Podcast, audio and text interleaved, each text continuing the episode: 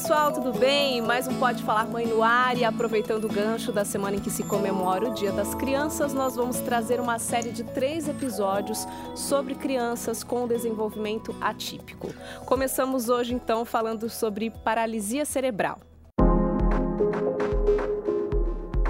Quem vai me ajudar nessa tarefa, então, é a Maria Isabel Moraes de Assine, que é neurologista infantil, trabalha diretamente com crianças e famílias que vivem essa realidade, né, Isabel? Muito obrigada por aceitar nosso convite. Obrigada, Larissa, é um prazer. Vamos começar explicando o que é a paralisia cerebral?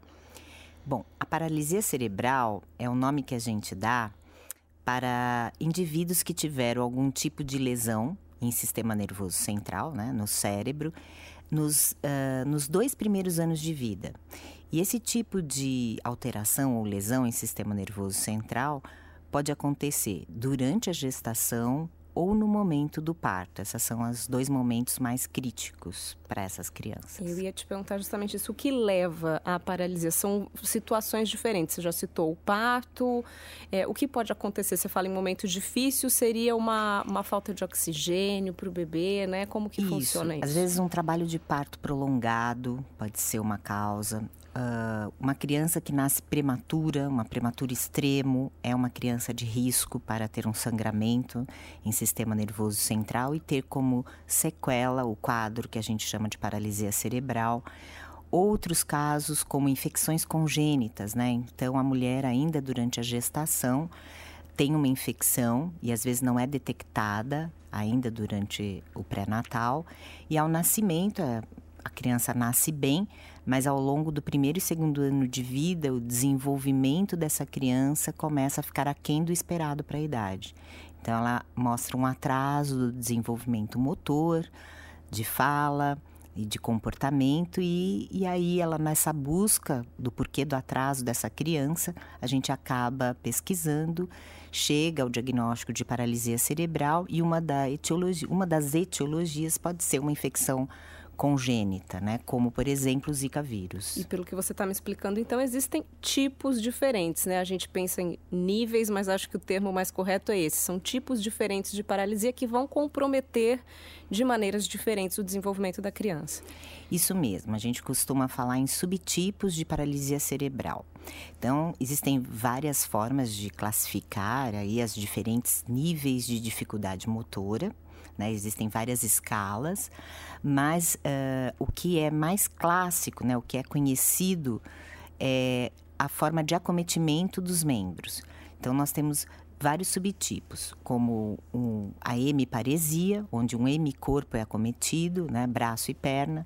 Nós temos a diparesia, onde apenas as pernas são acometidas, ou então a tetraparesia, que seria a forma mais severa, onde tanto os braços quanto as pernas são acometidas e tem aí o déficit motor. Bom, antes de seguir aqui com as explicações, então, eu queria convidar para a nossa conversa a Marcela Mendonça, que é mãe da Luísa, do Arthur e do Bruno. Já é a segunda vez que eu tenho o prazer de entrevistar a Marcela, então só tenho a agradecer a disponibilidade de compartilhar mais uma vez aqui essa história, viu, Marcela? Eu fico feliz, Larissa, sempre com o convite, viu? Conte sempre com a gente aqui. Começa então contando pra gente um pouquinho da sua jornada com a maternidade, principalmente a história do Bruno, que é o nosso foco aqui. Sim, eu sou mãe de três, né? Sou mãe da Luísa, de oito anos. Sou mãe do Arthur, que quando nasceu foi morar no céu. E sou mãe do Bruno, que é uma criança com deficiência. E a Luísa, eu tive ela de parto normal, né? É, foi um parto totalmente tranquilo, né? E o Arthur, meu segundo filho, eu perdi ele por um descolamento de placenta, né? Que aí depois eu fui descobrir que eu tinha uma trombofilia hereditária que causa o descolamento de placenta no final da gestação. E quando nós fomos é, planejar o Bruno, né? Eu fiz todo um acompanhamento com o obstetra de gestação de risco e a gente começou a fazer um tratamento, né, com as injeções de enoxaparina sódica para poder é, ajudar em relação à trombofilia. Porém, eu tive outro descolamento de placenta que causou, né, é uma anóxia no Bruninho. Como que foi esse momento para você, Marcela? No hospital, você já foi informada, né, das necessidades especiais do Bruno? Como foi essa? Eu queria que você falasse um pouquinho sobre a aceitação mesmo, né? Que acho que é o, o principal, o primeiro grande desafio aí para os pais, né? E quando a gente teve, quando o Bruno teve anóxia, ele teve uma anóxia muito severa, né? Foi de 15 minutos, então nasceu parado, né? O termo técnico que os médicos usam. E ele teve, até os sete dias, ele ficou entubado. Foi uma criança que teve muitas. Até o terceiro dia, ele não tinha é, condições de viver mesmo, né? Os médicos realmente alertavam muito que ele não iria sobreviver. E foi difícil, né? Só que aí, com sete dias de vida, ele estava em ar ambiente já. Porém, com dez dias, ele teve uma hemorragia cerebral, grau 4, que é uma das mais severas. Então, evoluiu para uma, uma hidrocefalia, enfim. Foram várias outras evoluções que, né, é, ficaram ruins para ele, né? E aí, assim, eu já sabia que ele ia ser uma criança diferente, porque eu tinha tido a Luísa, né? Então, assim, a gente via, né, que ele era diferente, né? Movimentação, enfim. Para ele fazer algumas movimentações já era mais difícil. E aí, quando os médicos vieram falar, né, assim, até eles tentam, né, ao máximo florear pra gente, né? Que eu ia ser uma mãe especial, né? Enfim, mas eu falei, ah, eu não quero ser especial, eu quero ser uma mãe normal mesmo. como todas as outras. todas as mães são especiais, né? Sim, com e, certeza. Eles tentaram, né? E falaram que o Bruno tinha uma encefalopatia isquêmica, né? E, e então aí veio o termo da paralisia cerebral. Isabel, você que trabalha aí diretamente né, com várias famílias que vivem essa realidade, eu imagino que esse seja um dos principais, assim, momentos, um dos momentos mais críticos, né? Essa, essa aceitação dos pais, né? Sim. É, eu tenho alguns casos, né? Eu fui fazer neurologia infantil por conta da, das crianças com paralisia cerebral. Então é um tema muito, muito especial para mim. É muito querido para mim, é, porque foi um desafio. Então é um desafio é, também para o médico levar essa notícia porque é, ela que é mãe, né? Vocês mães, a gente idealiza uma criança, a gente sonha com uma criança. E nós, médicos, parece que nós vamos lá destruir uma série de sonhos, né? Nós temos que colocar que vem uma outra criança, diferente daquela imaginada. Então, é muito difícil para a gente também, né? Por mais que o médico tente florear, como ela falou, acho que é, é isso mesmo, né? A gente tem medo também, nós somos seres humanos como todos, nós também temos medo de como falar, né? Falar sobre um ser tão importante que é o filho, falar o que pode acontecer. Então você vai encontrar às vezes extremos, médicos que vão dizer só coisas ruins que vão acontecer ou médicos que vão amenizar né, o que pode acontecer. E na verdade, nem 8 nem 80, a gente vai ter que encontrar um equilíbrio sobre isso. Sim. E a aceitação, ela é muito variada, Larissa, é muito variável entre as pessoas. Então eu tenho desde casais que estão juntos, muito unidos e com uma criança provavelmente parecida com o Bruno, né, que teve hidrocefalia, é, quando a gente coloca uma válvula numa criança, às vezes acontecem várias intercorrências e várias trocas de válvula, né? É, ter esse corpo estranho sempre é um motivo de estresse para essa família, ela sempre fica preocupada se vai acontecer alguma coisa com a válvula. Isso é só uma das intercorrências, Sim. né, que acontece. Então a gente tem desde um, famílias que estão juntas, que levam a firme, muito esperançosas, até outras famílias é, de crianças que sofrem demais. A cada consulta ainda existe uma grande negação. Então, eu tenho uma família de uma menininha linda, de quatro anos de idade, que eu nunca vi essa menina ainda na cadeira de rodas, por exemplo, porque a família não aceita colocá-la numa cadeira, né? É, que o quanto é difícil para essa mãe ver a filha é, tomando a dieta, né? Não sei se você sabe, Larissa, mas algumas crianças precisam de gastrostomia, que é você colocar então, né, um acesso aqui direto no, no estômago, na barriguinha, como eles falam, para receber a dieta, uhum. porque essa criança tem uma incoordenação da deglutição e ela se engasga com muita facilidade, Sim. correndo eu acho riscos, que então né? assim a grande importância dessa aceitação, né, de que ela ocorra o mais rápido possível é garantir a qualidade de vida, né, desse bebê, dessa criança. E aí acho que a Marcela também pode relatar com bastante detalhe aí pra gente, porque eu acompanho um pouquinho o trabalho dela nas redes sociais, divulgando um pouquinho da rotina dela com o Bruno. E não é uma rotina simples, né, Marcela? Conta pra gente todas as terapias que o Bruno faz. Aliás, que idade o Bruno tá hoje? O Bruno ele vai fazer cinco anos, dia 15 de outubro agora. Certo. Super feliz, né? Porque a gente, cada dia que passa, a gente realmente vibra, né? Dele estar aqui com a gente e tendo qualidade de vida, né? Que é o que eu sempre busquei para o Bruno, né? Desde quando eu tive né, o primeiro diagnóstico do Bruno, né? A gente sempre, eu e meu marido, sempre tentamos focar que o Bruno é, teria qualidade de vida, né? Nós daríamos o melhor para ele, né? Independente do que a gente queria ou não, né? É, a gente vivenciou o luto do filho idealizado, que é o que todas as famílias vivenciam, né? A gente chorou, a gente, ainda mais a gente que nós, nós víamos de uma perda gestacional, né? Então, a gente estava já muito sensibilizado há um ano só de uma perda gestacional. Então, mas para a gente, aquilo ali foi assim: meu filho está aqui, eu vou lutar por ele, né? Então, eu vou fazer de tudo para ele e vou fazer o melhor por ele, né? Então, o Bruno usa gastrostomia também e tem uma disfagia grave, então ele não consegue se alimentar via oral.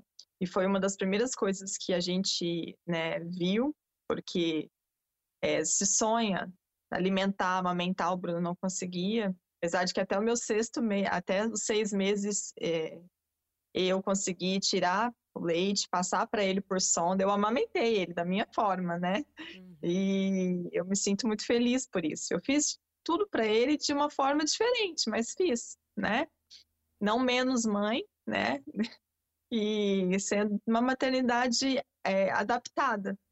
Sim. A gente levou ele desde quando ele saiu, ele nasceu num hospital grande, né? Então ele já tinha terapia ocupacional, fono, fiz dentro do próprio hospital, mas ele já saiu com todo o protocolo, né? E para a gente foi difícil, porque a gente queria ir para o shopping, queria ir para as festinhas, né? Sim. Não queria levar ele em terapia, né? E tinha a irmãzinha ainda, né? Que, assim, né, vivenciou toda uma experiência do irmão no hospital, né? Voltando para casa com sonda, né? Então, a gente tentou, né, assim, ao máximo, né? É, conseguir absorver isso de uma forma mais tranquila possível, né? E tentar seguir. É, pode acontecer com qualquer pessoa, né? O filho é um livro em branco. É importante você relatar também para gente, assim, o quanto você nota que esses tratamentos, essa fisioterapia, fono, o quanto tudo isso realmente traz qualidade, né, para a vida do Bruno. Quais são as terapias que ele ainda faz hoje e o que, que você nota, né, no, no dia em que ele faz? Você consegue notar essa diferença na rotina dele? Muito. O Bruno hoje ele tem uma, uma terapia completa, né? A gente faz fisioterapia motora, né? Fisioterapia respiratória, terapia ocupacional, fonoaudióloga, hidroterapia e ecoterapia. Ele faz toda. Nós conseguimos, assim, dar tudo que ele realmente precisa, né? Investimos mesmo na qualidade de vida dele. E ele faz, ele, ele apesar dele não né, andar, mas ele fica em pé no parapódio, que é um aparelho que é para ficar em pé. Ele anda no andador, ele anda do jeito dele, ele anda no andador, né? E a gente utiliza órteses para tentar ao máximo, né? É, não deixar ele ter algumas deformidades, né? Então a gente tenta de tudo para realmente dar qualidade de vida para ele. Sim. E Isabel, para quem é leigo aí, né, no assunto e acompanha tudo isso mais de longe, fica também aquela dúvida assim, é um quadro reversível, né? Uma criança com paralisia cerebral, ela pode um dia ter uma independência? Como funciona isso? Vai depender né, do, do tipo da paralisia? É, boa pergunta. É, tudo vai depender realmente é, do grau de acometimento da função motora, né? Acho que você sabe disso. É, fazendo uma. O fisioterapeuta, ele tem escalas que vão de 0 até 18 anos. Uh, onde ele vai verificar como está a função motora grossa dessa criança. Então, aí existe uma classificação que vai de 1 a 5, que vai ser desde a criança ter uma marcha independente, sem precisar de nenhum dispositivo, como até crianças que vão precisar de dispositivos como o Bruno, né? De acordo uhum. com ela está falando, ele usa um uhum. andador, né? Então ele tem uma marcha com um dispositivo.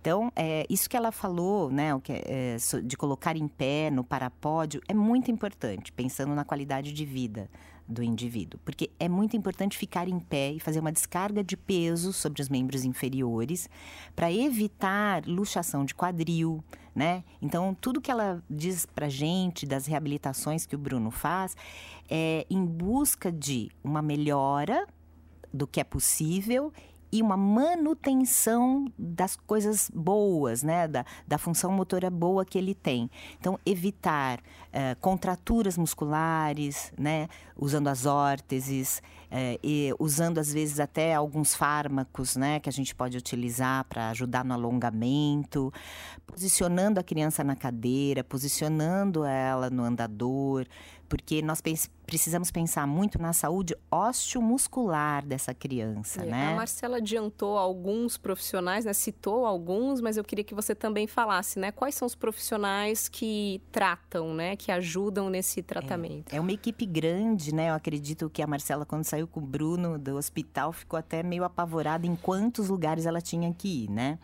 No neurologista, no ortopedista, passar no gastropediatra por conta da gastrostomia, no fisioterapeuta, na fono, na TO, na nutricionista, né? Então é uma lista gigantesca de profissionais que à medida que a criança vai crescendo e que a família vai se empoderando, né? Porque a família ela, ela aprende muito, né? Ela vai sabendo é, cuidar dessa criança, às vezes muito melhor do que muitos profissionais, né? Então, sabe qual é a melhor posição para passar a dieta, sabe o que está incomodando a criança, uhum. sabe do que, que ele gosta, né?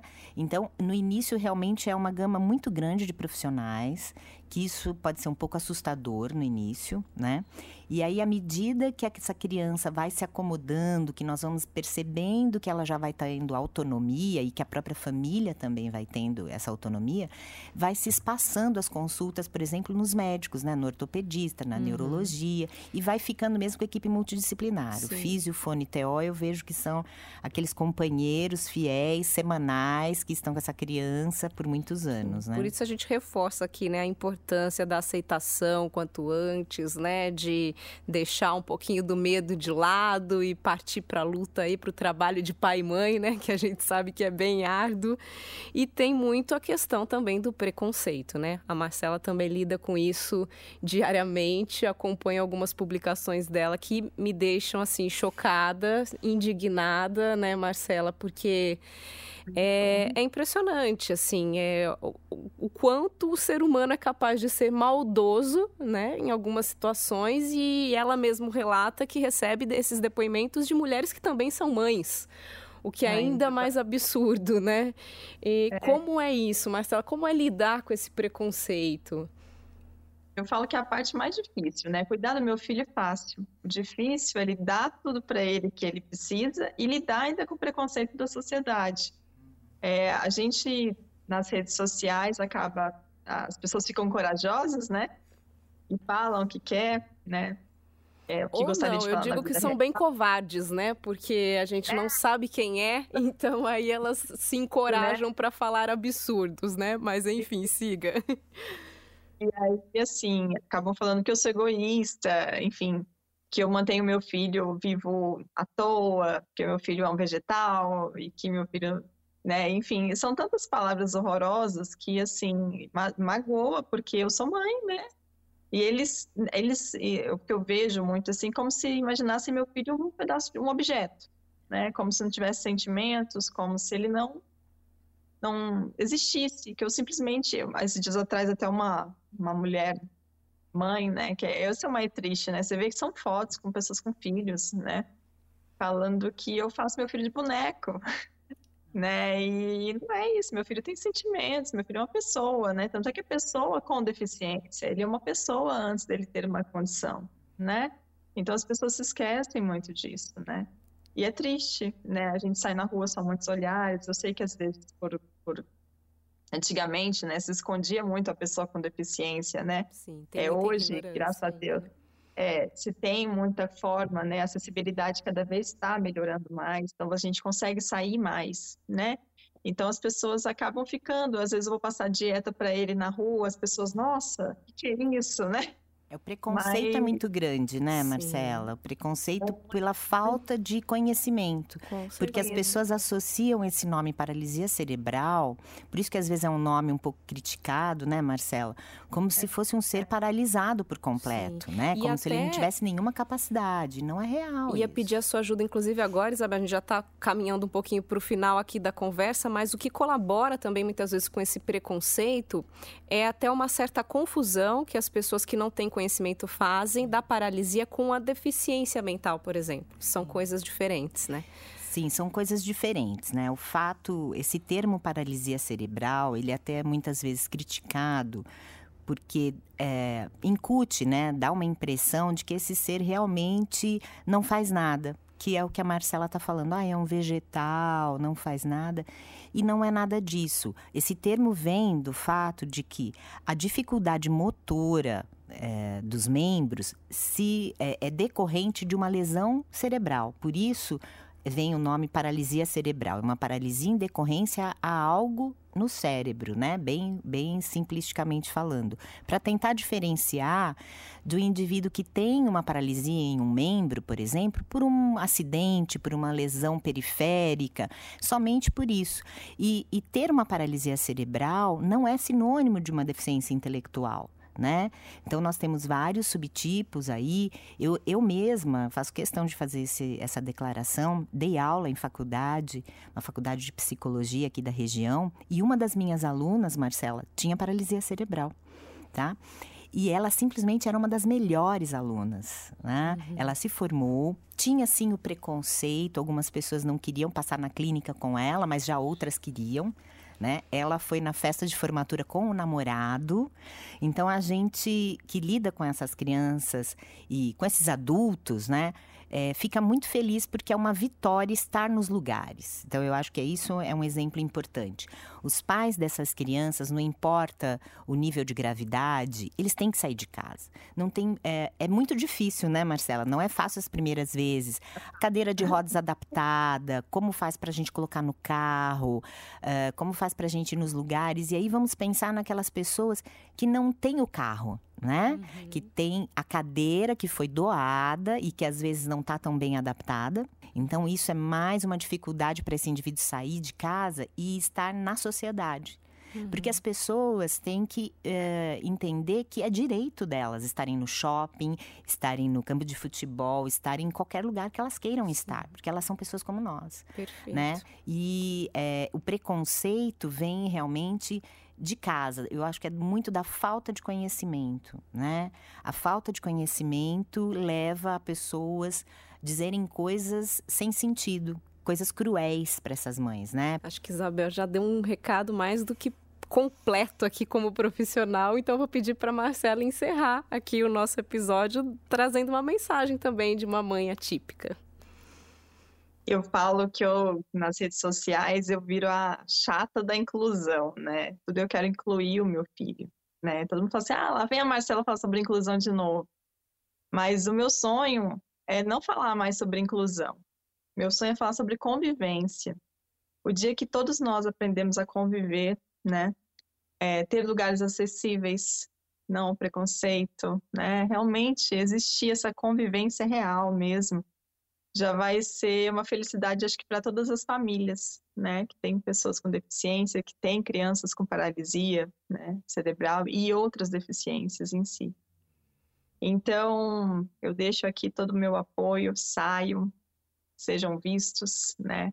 A gente realmente tem que mostrar para a sociedade que nós existimos. Meu filho existe, meu filho está aqui, ele tem sentimentos, ele tem direitos, e ele tem direito como qualquer outra criança, né, de brincar, de ele anda do jeitinho dele, com a cadeirinha dele, e eu sempre falo, ele anda, ele anda de cadeira, né? E tá tudo bem, tá tudo certo, ele come como qualquer outra pessoa, ele come via gastrostomia, né?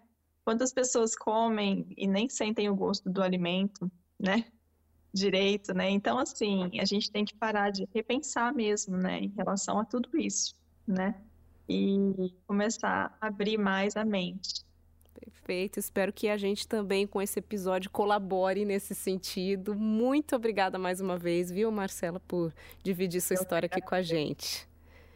Obrigada, eu agradeço muito. Eu falo que todos nós somos multiplicadores. Mesmo que nós não tenhamos nenhuma pessoa com deficiência na família, né, é nosso dever multiplicar, né? Todos nós somos de carne e osso, né? A gente não sabe um dia teremos mães, avós, enfim, né? A gente acha que só pessoas com deficiência são crianças, mas viraremos adultos, né? Então, eu agradeço novamente esta oportunidade de estar falando aqui e fico muito feliz pela oportunidade. Obrigada e obrigada, Isabel, obrigada, mais uma Marcela, vez. Obrigada, Larissa. Foi um prazer falar com vocês. Voltamos então na semana que vem com mais um episódio especial da nossa série. Sempre lembro que se você gostou do que você ouviu aqui, curta, compartilhe, siga o nosso podcast nas plataformas de áudio, se inscreva no nosso canal no YouTube e todos os detalhes de todos os episódios você encontra no podefalarmãe.com.br. Muito obrigada, até semana que vem.